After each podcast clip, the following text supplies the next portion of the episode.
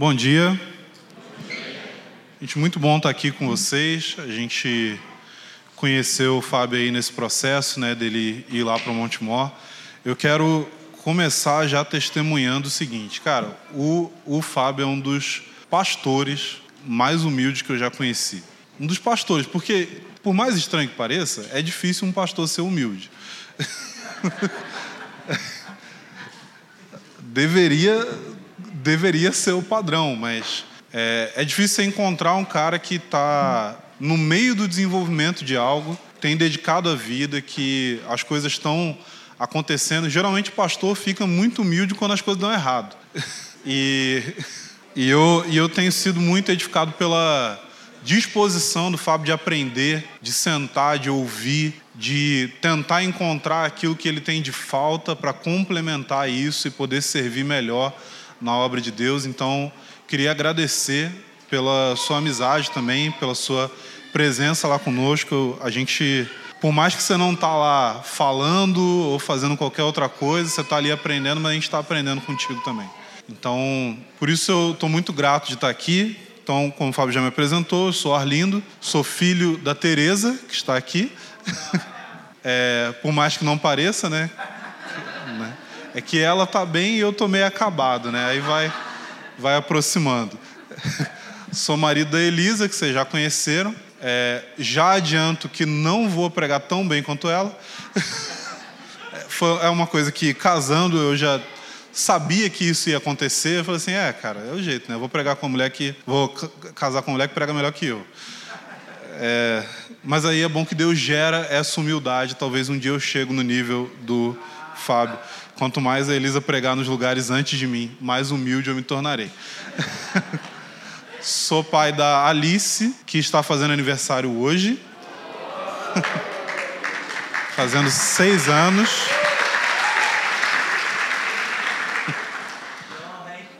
nossa primogênita, e da Ana, que com certeza já conversou com metade de vocês. Pessoa mais comunicativa da família. então, gente, é, o Fábio compartilhou comigo que vocês estão nessa jornada aí, vendo sobre as disciplinas é, espirituais. Foi um assunto que marcou muito a minha vida, principalmente nos primeiros anos depois da minha conversão, no desenvolvimento da minha vida de oração, de devoção a Deus, era uma coisa que eu lembro que eu ficava muito perdido, que é a coisa de você falar assim, todo mundo fala para você, cara, você precisa tirar um tempo para Deus, você precisa orar, você precisa ler a Bíblia, você precisa fazer isso, você precisa fazer aquilo, mas dificilmente alguém chega para você e fala assim, então, é assim que faz, ó. E a questão das disciplinas me ajudou muito, porque eu várias vezes, para mim, ler a Bíblia era tranquilo, eu sentava e lia né? Sentar e ler é basicamente o que eu faço da minha vida até hoje. Então, isso daí era tranquilo. Agora, quando falava de orar, eu ficava assim, cara, como que eu vou orar? E aí eu sentava para orar e eu começava a falar e eu sentia que eu estava falando sozinho, né? E existiam aqueles raros momentos que você ia lá orar e de repente você sentia a presença de Deus e a coisa fluía e tal, mas a maioria dos momentos, eu lembro quando eu li um livro chamado Por que Tardo Pleno Avivamento, do Leonard Ravenhill, não sei quantos já ouviram falar aqui, mas é um livro que você deveria ler. E ao ler esse livro, o Ravenhill falou o seguinte: ele falou que um pregador que não ora pelo menos duas horas por dia, ele não vale um centavo furado. E eu ali no início da minha caminhada pensando assim, cara, eu sinto que Deus me chamou para pregar, eu sinto que essa é a minha vocação, então eu preciso começar a fazer isso agora. Eu lembro que eu fui para o quarto e ajoelhei e comecei a orar. E aí eu orei, orei, orei, orei tudo que eu imaginava e aí eu olhei para o relógio e tinham passado cinco minutos. E aí veio o desespero. Eu pensei assim, cara, o que, que eu vou fazer pela próxima uma hora e 55 minutos? Mas eu descobri várias coisas para fazer. Uma delas, uma habilidade que eu não sabia que eu tinha, que era dormir ajoelhado. e aí, nesse processo, eu lembro que uma vez, eu estava morando no Rio ainda, eu tinha ido para São Gonçalo para visitar um amigo, o Michel, não sei quantos de vocês conhecem. E aí lá, o Ângelo estava visitando o Michel também. O Ângelo estava, inclusive, visitando o Michel há muito tempo. A esposa do Michel já estava querendo que aquela visita terminasse, porque ele ficou quase um mês lá. Na época, o Ângelo era solteiro. E aí, eu lembro que a gente conversando, a gente entrou nesse assunto das disciplinas. E o Ângelo comentou comigo sobre um livro chamado Celebração da Disciplina, que eu já tinha ouvido falar o nome, mas eu não sabia do que, que se tratava. E aí ele começou ali a me falar do livro, que era um livro que ele estava lendo nessa época, né? Isso, se eu não me engano, foi em 2006 ou 2007. E eu lembro que ele falou desse livro, ele falou de meditação, que é um assunto que eu acho que vocês já ouviram aqui, né? E aí ele falou sobre meditação, e aí ele me ensinou algumas coisas ali de como meditar. Depois disso, eu fui atrás desse livro um tempo depois eu consegui comprar e ler. Cara, esse livro mudou completamente a minha vida, porque o, o autor, um cara chamado Richard Foster, o que, que ele fez? Ele conseguiu sintetizar vários anos, várias centenas de anos da tradição da espiritualidade cristã e de várias linhas diferentes, de linhas evangélicas, de linhas católicas. Não sei se isso te escandaliza, mas eu também não ligo. É, a questão é que ele conseguiu sintetizar tudo isso em um livro só, que guia você através de práticas para que você possa desenvolver a sua espiritualidade. E todas aquelas disciplinas ali foram marcando a minha vida, fazendo com que eu olhasse para a minha vida de devoção, para que eu olhasse para os ajuntamentos da igreja, para que eu olhasse para a forma como eu convivia com as pessoas e conduzia o meu coração de maneira diferente. E eu fiquei muito satisfeito de poder estar aqui e falar um pouco sobre parte do conteúdo daquele livro. É, e eu consultei algumas outras coisas e eu quero compartilhar hoje com vocês sobre a disciplina da celebração. Não sei se vocês já ouviram a respeito disso, mas geralmente as disciplinas espirituais elas são divididas em tipos diferentes. Isso vai variar de autor para autor. Tem alguns que vão falar de disciplinas de engajamento e disciplinas de abstenção. Tem outros que vão falar de disciplinas, é, disciplinas individuais e coletivas. E essa disciplina em específico é uma disciplina do campo coletivo e de engajamento. Ou seja, é uma disciplina que ela é praticada com mais pessoas e ela também é uma disciplina que exige que você faça algo. A disciplina da celebração, ela, ela é uma disciplina às vezes meio negligenciada. Por quê? Porque celebração é uma coisa que às vezes na nossa cabeça não combina com a fé cristã. A gente entende celebração, festa, esse tipo de coisa como algo mundano. Ou pelo menos a gente entende as festas boas como algo mundano. E às vezes você se vê em festas da igreja que não parecem muito festas. Não sei se você já teve essa experiência. As pessoas elas ficam tentando arrumar um jeito de fazer uma festa que não pareça mundana. E aí elas vão tentando, elas vão inventando coisas. Por exemplo, não vamos fazer festa junina, né? Festa de São João, por quê? Porque tem uma conotação que a gente não quer. Então a gente vai fazer o quê? Festa do milho. Entende o, o negócio? Não, a gente não pode fazer quentão, porque quentão vai álcool. Então a gente vai fazer o quê? Crentão.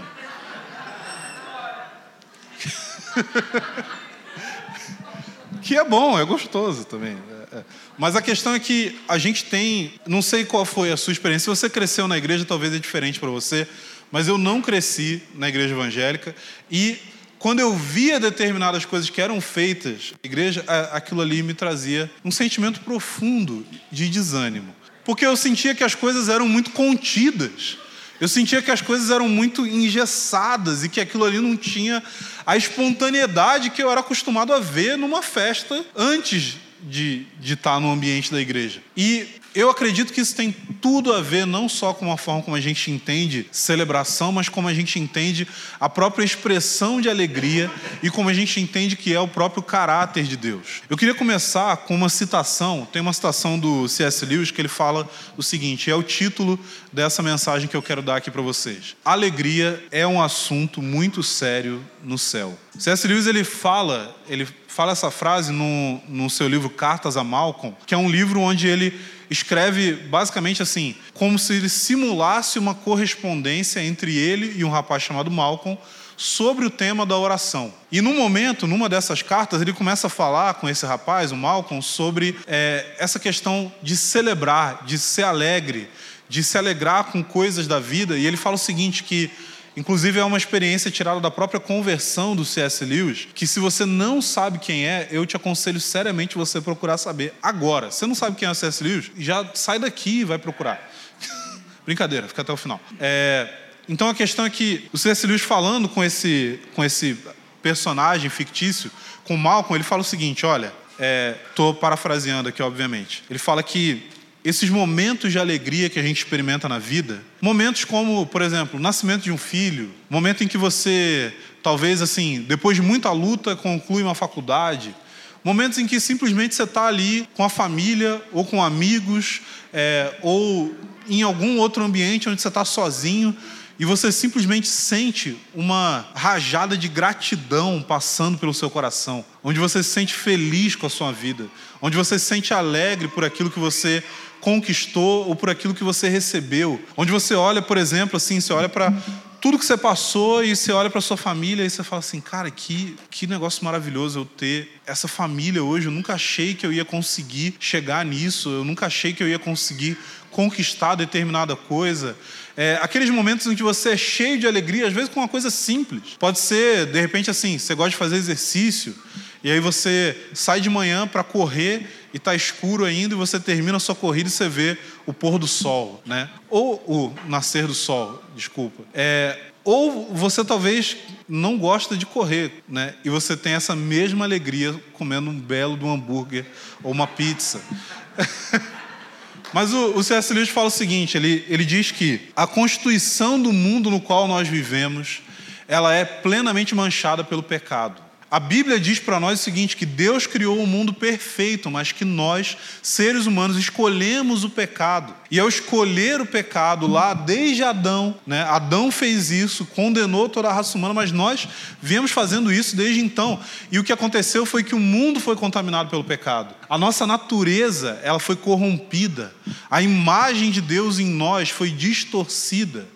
E desde então a gente lida com o pecado como uma natureza em nós, mas como um fator de corrupção em tudo que tem ao nosso redor. Ou seja, todo o mundo perfeito de Deus foi distorcido pelo pecado, e ao ser distorcido pelo pecado, o que acontece é que o que nós experimentamos profundamente e constantemente nessa vida, nessa era, é frustração é tristeza. A tônica desse mundo é a tragédia. A tônica desse mundo é a frustração. A tônica desse mundo é o sofrimento. O sofrimento é algo que marca a humanidade profundamente. Não tem um ser humano que não sofra. Não tem um ser humano que não tenha mágoas suficientes em sua vida para olhar para trás e não ser levado às lágrimas. Isso é a tônica do nosso mundo, mas aí C.S. Lewis falando com Malcolm, ali naquela carta, ele diz o seguinte: esses momentos de alegria, de alegria quase que perfeita que nós experimentamos em situações específicas da nossa vida, eles não combinam com esse mundo. E eles trazem um certo contraste para nós, fazendo com que nós pensemos assim, cara, é, é, se eu pensar demais, eu vou ser tirado dessa, desse momento de alegria. Se eu pensar demais sobre a minha vida, se eu pensar demais sobre os meus problemas, se eu pensar demais sobre a minha cidade, sobre o meu país, os problemas políticos, os problemas sociais, se eu pensar demais sobre o mundo, sobre crianças que passam fome, crianças que nascem já contaminadas com o vírus da, AIDS, crianças que sofrem profundamente em lugares esquecidos desse mundo, se eu pensar demais sobre isso, o que vai acontecer é que essa minha alegria, ela vai minguar, ela vai desaparecer. Mas aí C.S. Lewis fala o seguinte: a questão é que a alegria parece uma coisa estranha no contexto que nós vivemos. Mas se a tônica desse mundo é o sofrimento, a tônica do céu é a alegria. Quando nós experimentamos alegria verdadeira, o que a gente está experimentando é um vislumbre do céu, independente de você crer ou não em Cristo. O próprio Lewis fala da sua conversão, dizendo o, o título da sua autobiografia, quando ele escreve sobre a sua experiência de conversão, é Surpreendido pela Alegria. Ele fala a respeito dessa experiência que ele tinha, às vezes em momentos que ele não conseguia nem entender o porquê, mas ele estava ali parado, olhando para a natureza ou desfrutando de alguma coisa que ele gostava e ele era tomado por uma alegria profunda. E ele começou a perceber que, cara, isso precisa ter uma origem que não é em mim e não é nesse mundo que eu vivo. E essa origem é o céu, porque o céu é o lugar onde a vontade de Deus é feita plenamente. O céu é um lugar onde é, não só a gente fala da vontade de Deus, a gente entende como algo que tem a ver com os caprichos de Deus para nos tirar de determinados prazeres. Mas, na verdade, a, a obediência a Deus, ela não tem a ver com fazer com que você deixe de fazer algo que é bom mas que Deus não quer que você faça. A obediência a Deus tem a ver, fazer a vontade de Deus tem a ver, e quando eu digo fazer a vontade dele, eu me refiro à sua vontade moral, a vontade que ele expressa nos seus mandamentos. Isso aí, na verdade, tem a ver com o seguinte: é Deus falando para nós: olha, eu fiz você para funcionar assim. O pecado, ele é uma anomalia. O pecado é uma coisa que ele corrompe a sua constituição. O pecado causa uma tristeza maior em você. Então, quando a gente fala a respeito de celebração, a gente não pode associar celebração a uma espécie de disciplina que precisa ser praticada de forma independente daquilo que a gente sente. Ou seja, celebrar sem alegria é uma das coisas mais tristes que existe. Não sei se você já teve esse momento, assim, um momento em que você de repente recebeu uma notícia muito ruim você estava, talvez assim, você perdeu o emprego e logo em seguida você tinha uma festa para ir, talvez uma celebração da família, e você tinha que estar tá ali e você estava, assim, com aquele, aquele gosto amargo na boca e as pessoas estão ali te oferecendo bolo. E aquelas duas coisas não combinavam, sabe? Você se sente quase que pior ao você observar a alegria ao seu redor e a você se ver quase que obrigado a celebrar, você se sente pior pelo fato de que o seu interior não está combinando com aquele ambiente. Então, o que eu quero dizer é que assim, a disciplina da celebração, ela tem a ver sim com celebrar de forma objetiva, mas ela tem a ver também com um coração que está cheio de alegria.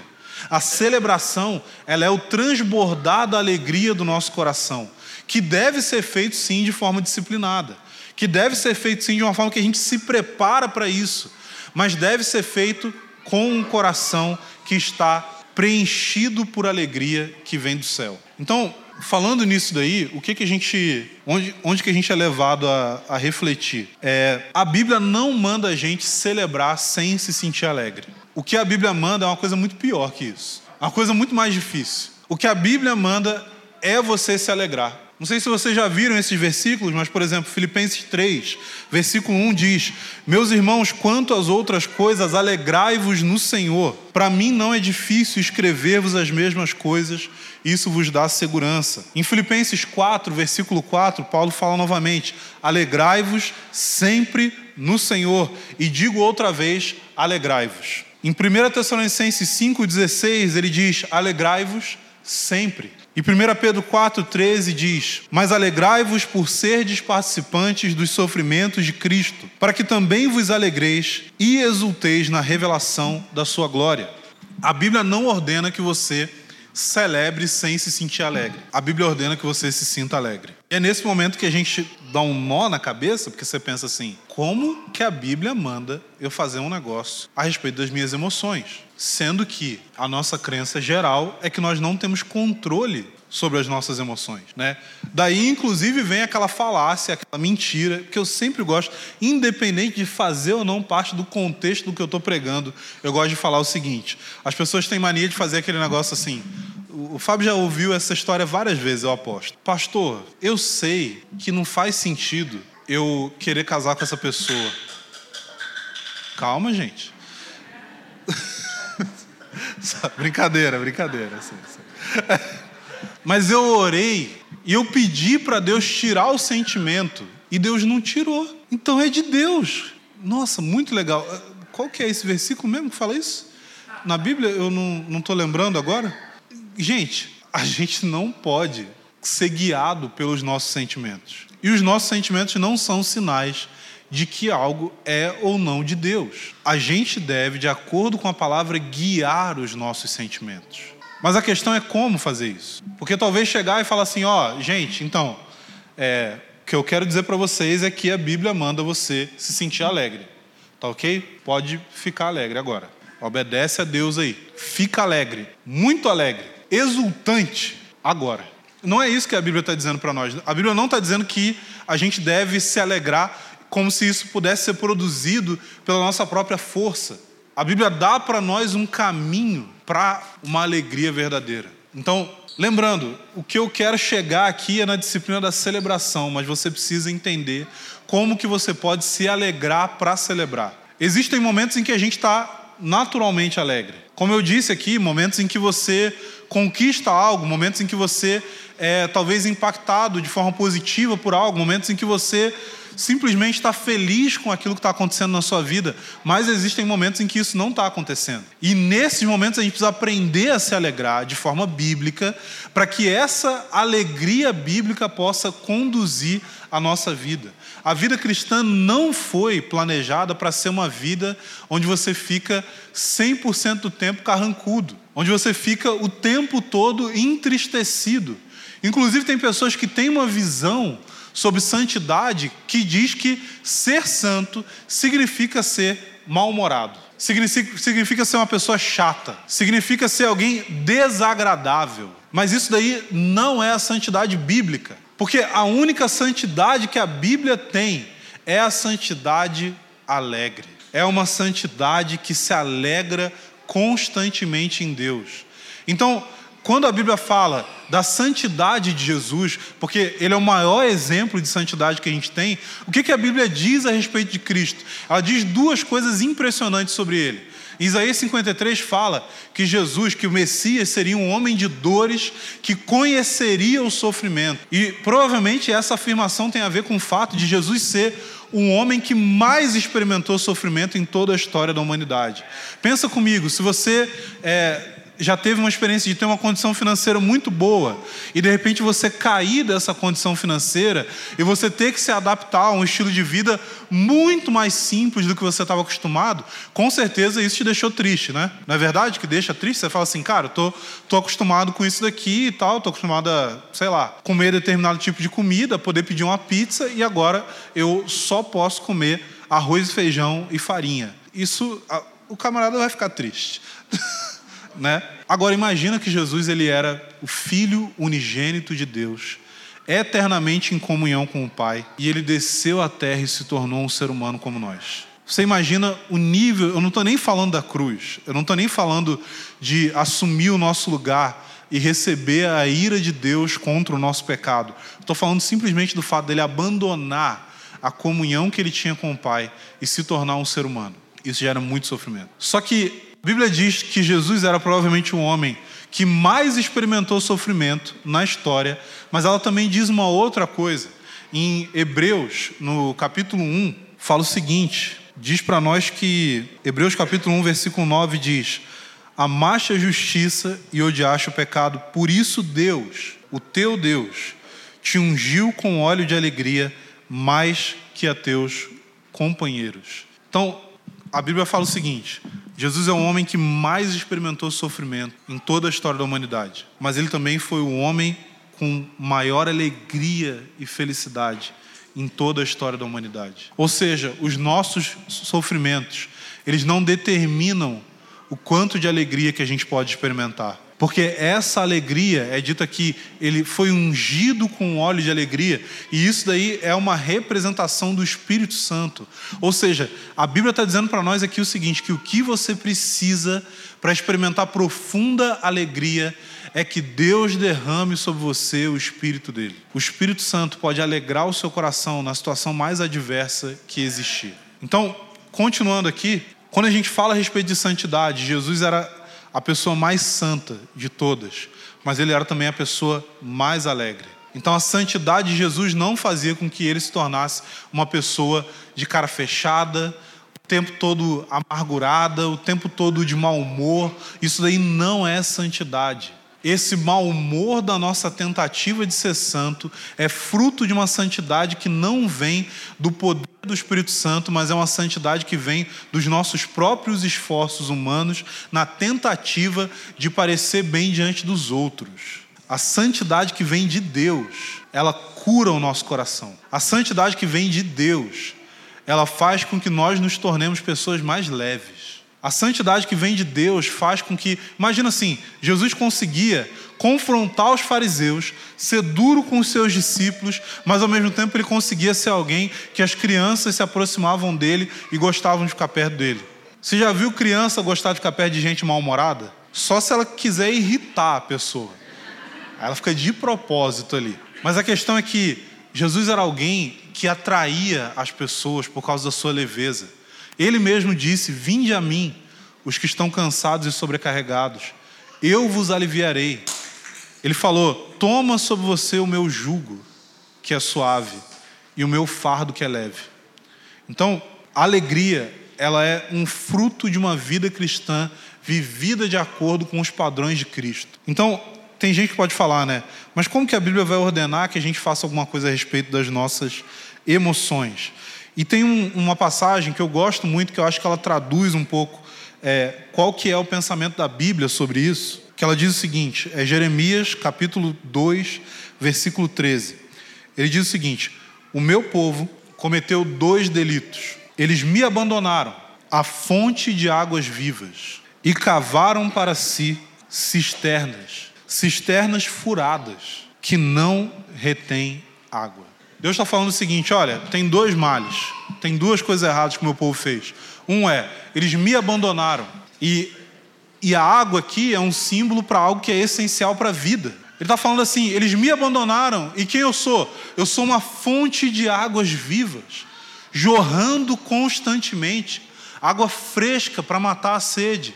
Mas eles me abandonaram e cavaram cisternas, para que eles pudessem tirar a sua água, ou seja, para que eles pudessem matar a sua sede, para que eles pudessem extrair satisfação dessa cisterna que eles mesmos fizeram, mas essas cisternas são furadas, elas não conseguem reter água, elas ficam, um, no máximo, uma coisa lamacenta onde eles não conseguem de fato beber uma água que vai matar a sede dos seus corações. A questão é que Deus está falando: olha, se você quer verdadeira satisfação na vida, não tem outro lugar para olhar a não ser em mim. Mas o nosso problema é que a gente vive buscando essas cisternas. Nós, vi, nós vivemos indo atrás de ídolos. Por isso que o tempo todo Deus está falando com o povo de Israel no Antigo Testamento: abandonem os ídolos e venham até mim. Por quê? Porque tudo que vocês estão procurando nos ídolos e não estão conseguindo, eu tenho para oferecer. Vocês querem prazer? Não existe prazer maior do que o prazer que vem da presença de Deus. Vocês querem satisfação? Não existe satisfação maior do que a satisfação que vem na presença de Deus. Vocês querem alegria? Não existe alegria maior do que a alegria que vem por meio do óleo de alegria derramado em nossos corações. E o que tem acontecido conosco é que a igreja tem abandonado a verdadeira fonte de alegria. E nós temos buscado alegria da mesma forma que o mundo busca. As pessoas têm buscado alegria nas suas carreiras, elas têm buscado alegria no tanto de dinheiro que elas têm, elas têm buscado alegria na sua realização profissional ou até mesmo na sua realização ministerial. As pessoas têm buscado extrair satisfação daquilo que foi criado por Deus, enquanto Deus está com as mãos estendidas, oferecendo para nós aquilo que é o verdadeiro desejo do nosso coração. Tem uma frase famosa de Agostinho que ele diz o seguinte: Senhor, tu nos criaste para ti e o nosso coração não encontra descanso enquanto ele não repousar em ti. O lugar de descanso do seu coração é em Deus. O lugar onde você pode ser livre da ansiedade, onde você pode ser livre da depressão, onde você pode ser livre da irritação, onde você pode ser livre até mesmo dos sofrimentos que são causados pela vida em nós. Porque a gente não vai escapar dos sofrimentos. A gente não vai deixar de sofrer. Essa mensagem é falsa. O pare de sofrer não é o evangelho. Pare de sofrer é um falso evangelho. Porque o evangelho não te convida para parar de sofrer, mas ele te convida para se alegrar em meio aos sofrimentos. O evangelho não te convida para ser livre do sofrimento, mas ele te convida para encarar o sofrimento com os seus olhos fixos na glória de Deus. A Bíblia diz para nós que Jesus suportou os sofrimentos da cruz por causa da alegria que lhe estava proposta. Ou seja, Jesus sabia que depois da cruz, que depois da morte havia ressurreição.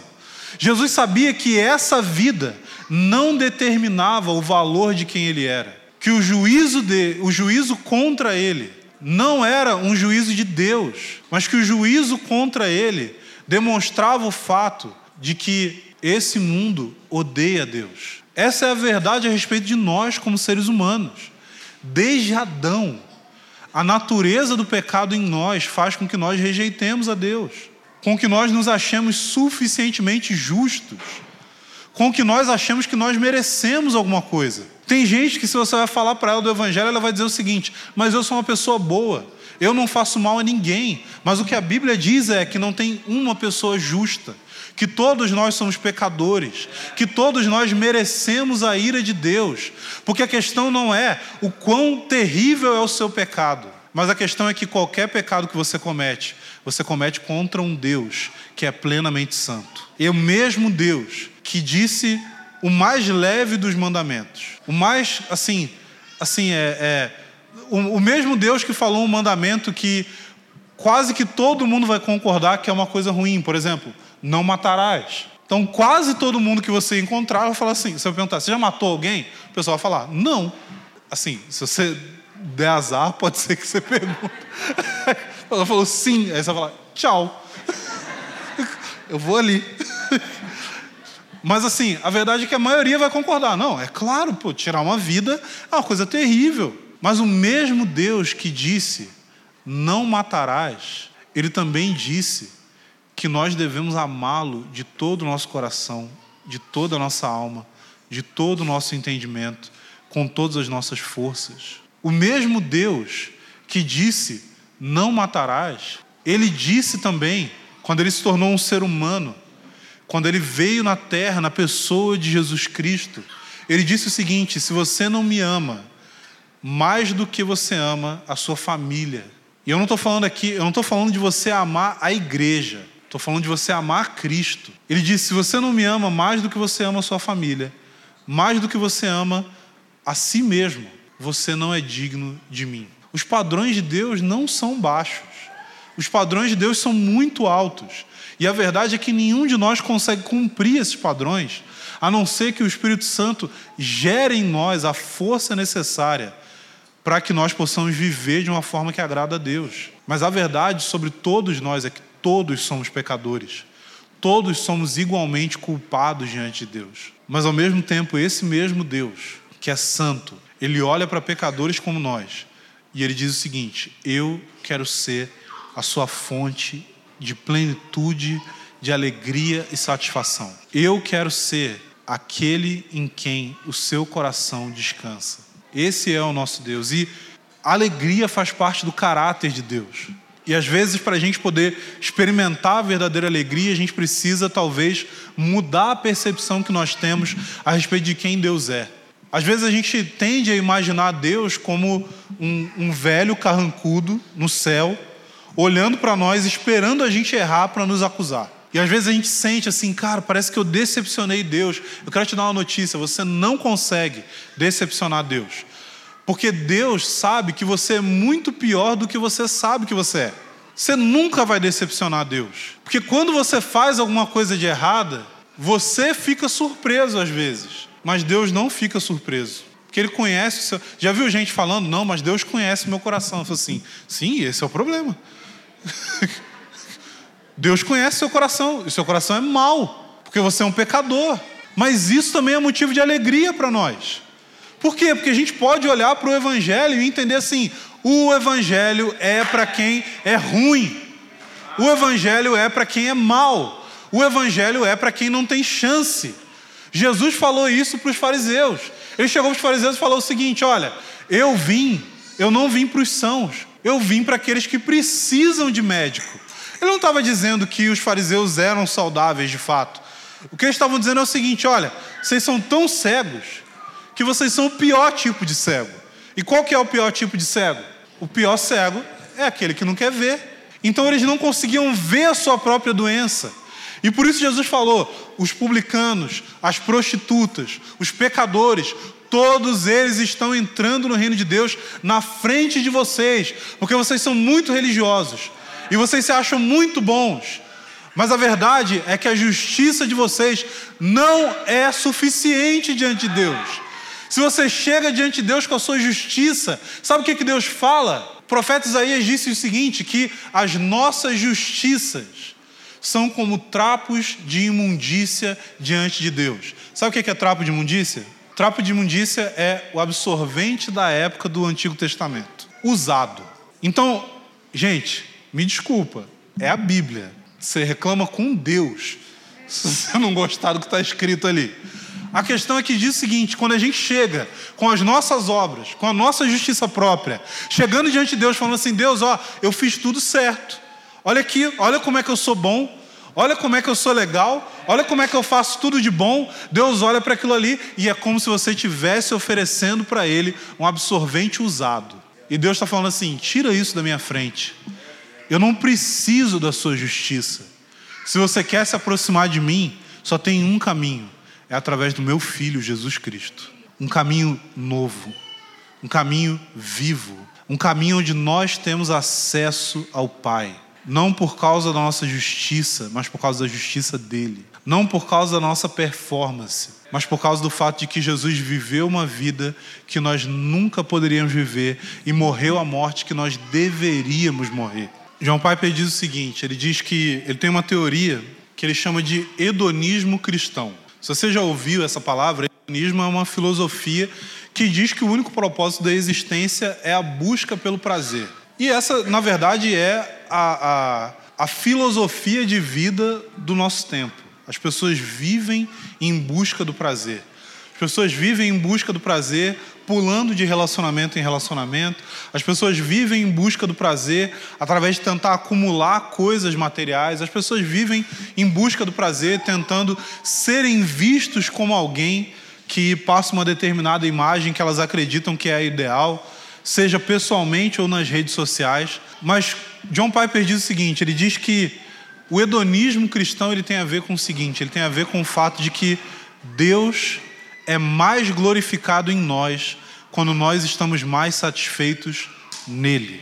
Fala que a principal característica do, da vida cristã, em termos de como ela glorifica o seu Criador, é que o nosso prazer está em Deus e depositar o nosso prazer em Deus, extrair a nossa satisfação dele, é algo que revela a glória dele e que glorifica ele nem testemunho às nações. Ou seja, nós fomos chamados para viver o máximo de prazer em Deus. Essa, essa é a afirmação de Piper.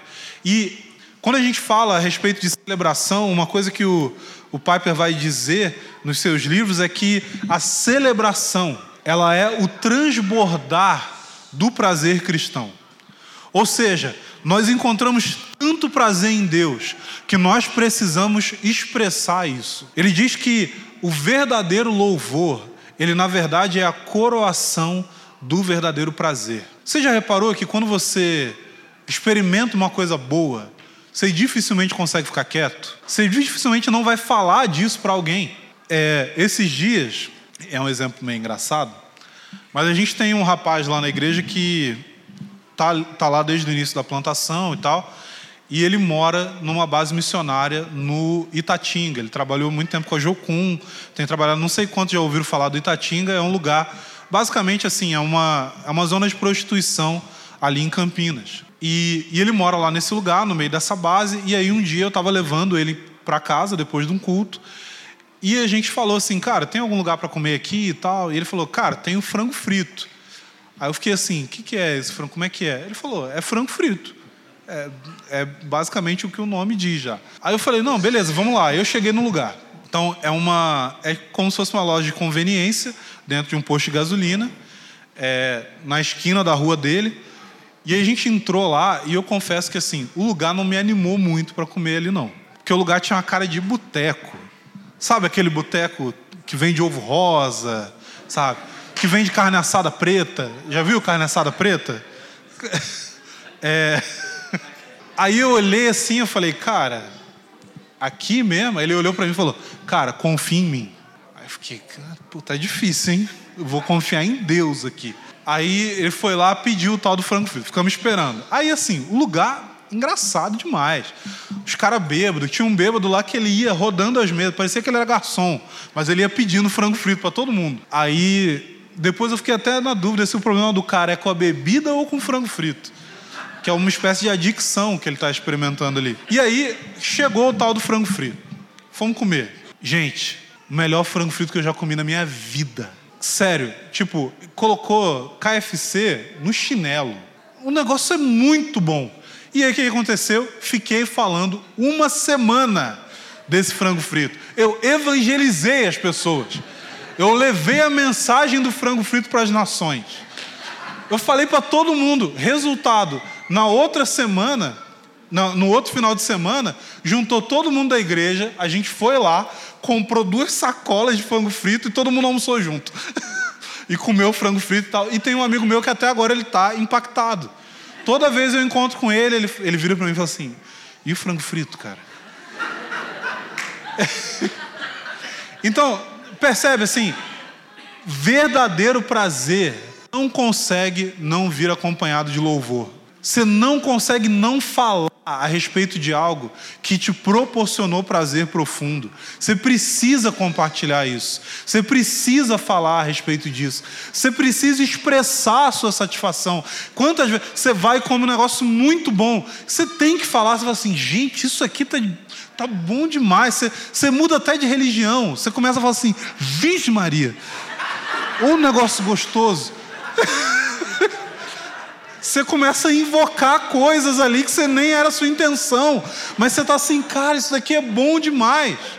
E, e, e isso acontece com várias outras coisas, só para equilibrar um pouco, né? Isso acontece, por exemplo, com exercício físico. Você, provavelmente você já teve um amigo, ou você é esse amigo, que começou a fazer exercício físico e se tornou a pessoa mais insuportável do mundo. Né? Talvez você faz crossfit o que significa que você de fato mudou de religião. É, é, então, a pessoa. Por quê? Porque ela começa a experimentar os resultados do exercício físico e ela começa a experimentar o prazer de se exercitar e de se sentir bem. E ela tem que falar isso com outros, ela tem que expressar isso para outros, ela precisa falar daquele negócio. Então, o prazer, ele sempre vai ser coroado com o louvor, com a celebração.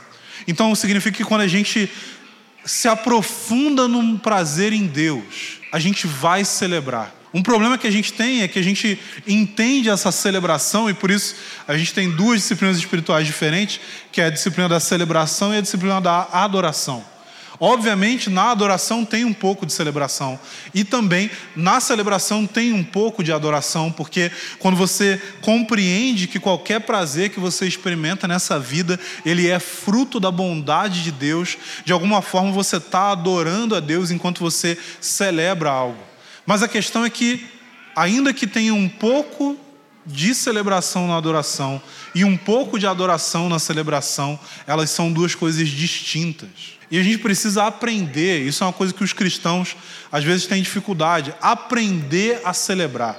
Porque a nossa celebração, ela tende a ser um pouco religiosa. A gente entende celebrar. Não, vamos celebrar aqui. Não, beleza, então vamos cantar um louvor e tal, vamos orar. Não, cara. Não tem nada de errado com fazer isso. Mas celebrar é celebrar. Celebrar é, é se encantar, mas não precisa ser um momento aqui de adoração litúrgica é cantar porque a gente está feliz. É cantar é, é, a respeito, sei lá, do que você quiser. Você já viu criança? Criança começa a cantar sem nenhum pretexto. Ela não precisa de uma preparação para aquilo ali. Celebrar tem a ver, tem a ver com dançar, gente. A gente começa, a gente tem uma prática lá em Montemor que é nos casamentos tem dança. Obviamente não tem ninguém rebolando até o chão, tá? Não tem, não tem funk, não tem essas coisas. Apesar de teve uma vez que saiu do controle e a gente precisou intervir. É, é que vieram os convidados né, do, do noivo que complicaram um pouco. Mas, fora isso, gente, a gente precisa aprender a celebrar. A gente precisa aprender a se alegrar. A gente precisa aprender a desfrutar. E assim, eu sei, gente, que tem pessoas que têm personalidades diferentes. Talvez para você a celebração é chamar alguns poucos amigos em casa e ter um tempo junto ali. Mas a gente precisa aprender a expressar isso. Seja dançando, seja falando, seja gritando, seja fazendo qualquer outra coisa. E, gente, isso não é uma coisa que eu quero. Eu, eu não estou aqui para incentivar você a fazer isso agora. Eu estou aqui para incentivar você a tornar isso parte da sua vida. Eu estou aqui para incentivar você a falar o seguinte, gente, a gente vai, a gente está muito grato por algo que aconteceu e tal, a gente vai dar uma festa, entendeu? A gente vai fazer um churrasco. E eu quero, por causa disso, mostrar para vocês um versículo que com certeza vai escandalizar alguns de vocês. Mas mais uma vez, eu não ligo. é, Porque é a Bíblia. Então, se você se escandalizar com a Bíblia, o seu problema é com Deus. Discute com Ele. Vai ver quem está errado. Então, seguinte, é, em Deuteronômio, versículo 14, oh, capítulo 14, vou até abrir lá. Não sei se vocês sabem disso, mas a gente, por exemplo, na igreja geralmente tem dízimo, tem oferta. É, isso vem da prática do Antigo Testamento, mas é uma prática que foi adaptada dentro do decorrer da história da igreja cristã. Na nação de Israel, a nação de Israel não dava um dízimo. A nação de Israel dava três, ou seja, 30% da sua renda era dedicada ao serviço do sacerdócio. Não estou aqui sugerindo que comece a ser cobrado 30%. Não, não, não é isso, não é isso. É, e tem aquelas igrejas que têm promoção, né? Ó, esse mês, dízimo 5%. Hum. Mas em Deuteronômio 14, a partir do, do versículo 22, fala a respeito de um desses dízimos que era dado à que era a nação de Israel dava como uma obrigação diante de Deus. Deuteronômio 14, verso 22 diz o seguinte: Certamente darás o dízimo de todo o produto de tua semente que se recolher no campo a cada ano Comerás diante do Senhor teu Deus os dízimos do teu trigo, do teu vinho novo e do teu azeite, e os primogênitos das tuas vacas e das tuas ovelhas, no lugar que ele escolher para ali fazer habitar seu nome.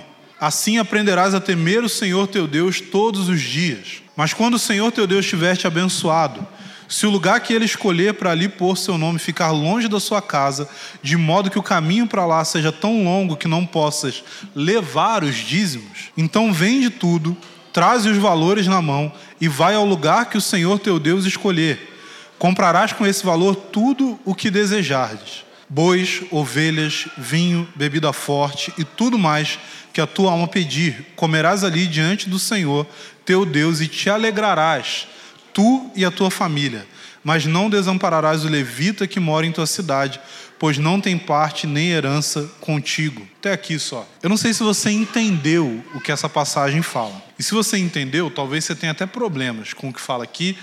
É... mas o que a passagem está dizendo é o seguinte: é que todo ano Deus ordenava que a nação de Israel tirasse o dízimo daquilo que eles haviam produzido naquela estação específica e que o dízimo do que eles haviam produzido fosse utilizado para ir até a cidade, no caso seria a cidade de Jerusalém, ir até Jerusalém e dar uma festa. Basicamente, Deus ordenou que todo ano eles fizessem um baita de um churrasco. E se você ver aqui, você vai ver que, ó, ele falou: se você mora muito longe, o que, que ele fala para fazer?